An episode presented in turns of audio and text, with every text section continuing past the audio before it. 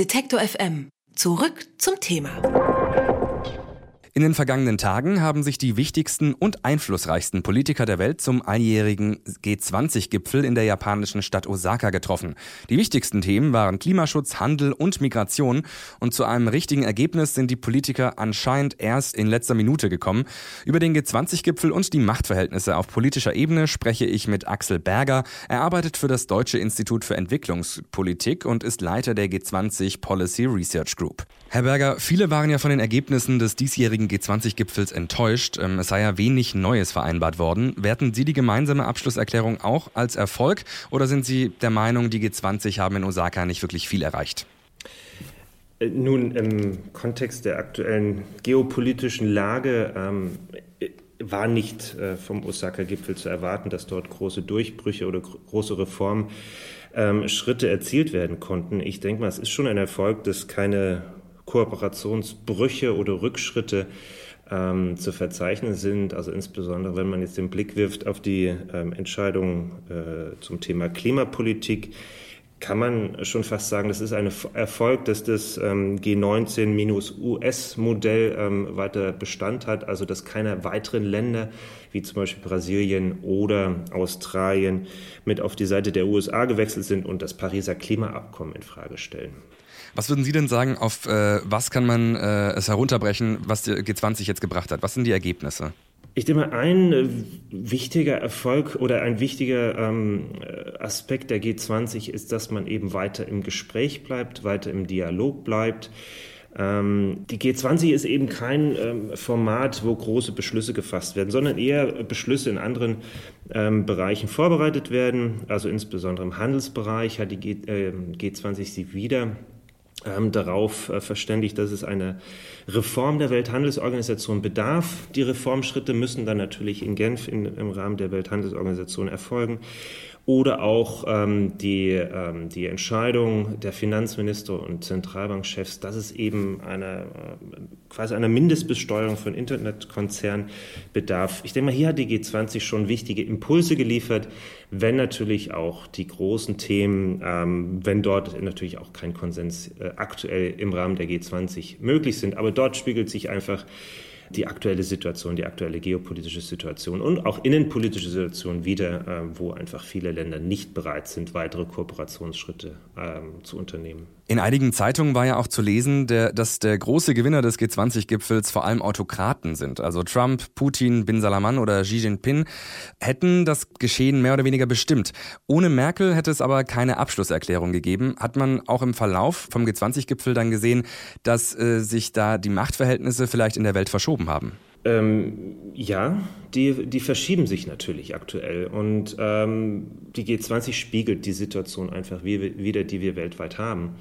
Aber ich denke mal, ohne zum Beispiel auch die Positionierung der Europäischen Kommission vor dem Gipfel und, und Junckers Plädoyer eben äh, im Klimaschutz äh, nicht weiter zurückzugehen. Ich denke mal, auch das ist wichtig und ich würde jetzt nicht von vornherein sagen, das ist ein Gewinn der Autokraten. Äh, ich denke mal, auch die japanische Präsidentschaft, auch Japan ist eine Demokratie, hat da schon ganz, äh, ganz wichtige Impulse gesetzt. Ja? Ähm, also ich würde das jetzt nicht allein unterschreiben, dass da die Autokraten ähm, gewonnen haben, wobei ich jetzt die Situation auch nicht schönreden möchte. Ich meine, im nächsten Jahr haben wir Saudi-Arabien als Gastgeber des G20-Gipfels, im Jahr darauf Italien. All das werden auch keine leichten Präsidentschaften werden und wir müssen abwarten, welche Themen äh, diese Länder setzen und wie diese Länder sich eben auch insbesondere mit den Kooperationsverweigerern in Washington, äh, wie die sich äh, positionieren. Und ich denke mal, da ja, wird auch eine herausfordernde Zeit werden.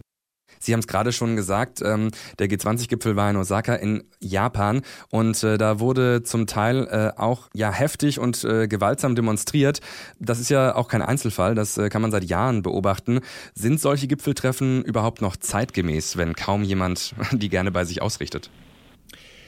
Ich denke, diese Gipfel sind sehr wichtig. Ja? Und ähm, insbesondere, wenn man auch bedenkt, das ist mehr oder weniger die einzige Gelegenheit, wo die Staatschefs wirklich zusammenkommen äh, und über Politikfelder hinweg diskutieren. Ja? Also wo Handelspolitik zusammen mit Klimapolitik diskutiert wird und man gleichzeitig sich auch noch über die Situation der Weltmeere austauscht. Diese Diskussion über Politiksilos hinweg ist, ähm, glaube ich, extrem wichtig und dann eben auch auf der höchsten Ebene.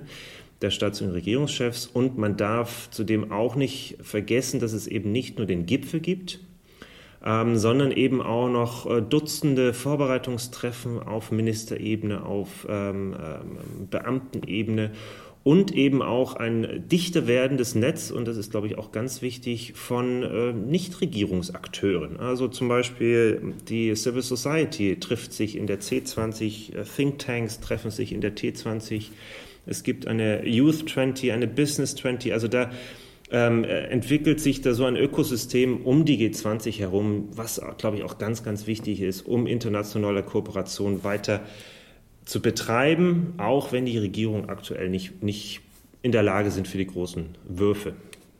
Wenn man äh, sich dafür entscheiden würde, ähm, dem Demonstrationen na äh, nachzugeben, also äh, nicht mehr solche äh, riesigen multilateralen Konferenzen abzuhalten, gibt es da denn vielleicht andere Ideen, wie man äh, internationale Zusammenarbeit organisieren kann, ohne dass jedes Mal eine Stadt lahmgelegt wird für ein Wochenende? Ähm, ja, ich, ich verstehe diesen Einwand. Ähm, dass, ähm, wir hatten das ja auch die Diskussion in Hamburg, dass auch eine ganze Stadt lahmgelegt wurde. Und das ist in der Tat so. Ich war damals in Hamburg. Nur ich sehe keine, äh, keine Alternative zu diesen Treffen, auch wenn es schwierig ist, auch wenn sehr viele Autokraten mit am Tisch sitzen. Ich sehe da keine Alternative für Gespräch und Dialog und den Versuch, ähm, zur Lösung zu kommen. Natürlich wird dann eine komplette Stadt lahmgelegt, aber die G20 ist nicht die G7. Die G7 kann sich in, äh, ähm, ja, in die Natur zurückziehen, in ein äh, abgrenzbares Ressort, äh, aber die ist auch sehr viel kleiner. Die G20 stellt eine ganz andere Anforderung an, äh, an die Infrastruktur und das geht eigentlich nur in großen Städten. Und dort trifft sie natürlich auf die Demonstranten, aber das ist auch sehr legitim denke ich mal, dass da äh, demonstriert wird, nicht nur gegen die G20, sondern auch die, gegen die Personen, die an diesen Gipfeln teilnehmen. Ähm, auch innenpolitische Problematiken spielen da eine große Rolle. Aber diese Kritik ist legitim. In der japanischen Stadt Osaka haben sich am Wochenende die wichtigsten Politiker zum G20-Gipfel getroffen. Über die Ergebnisse des Gipfels und die aktuellen politischen Machtverhältnisse habe ich mit Axel Berger vom Deutschen Institut für Entwicklungspolitik gesprochen. Vielen Dank für das Gespräch, Herr Berger. Vielen Dank.